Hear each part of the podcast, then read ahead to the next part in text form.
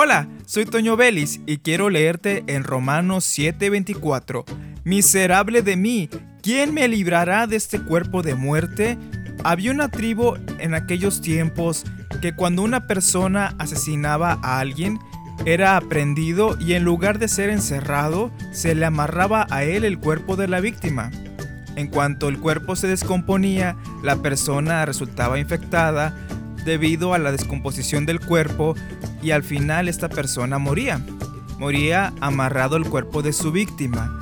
Pablo aquí nos enseña que el pecado ahí está, es una batalla espiritual.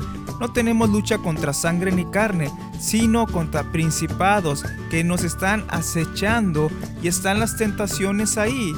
Y a veces es difícil sobrellevar esto, ya sea las necesidades del cuerpo, por ejemplo, cuando hay escasez de comida y hay tentación de robar algún alimento que es ajeno o demás situaciones que se presenten, debemos de ir a la palabra de Dios y recordar que Él está atento a nuestras necesidades y esforzarnos y buscarle en oración, rogando misericordia y ayuda a Dios.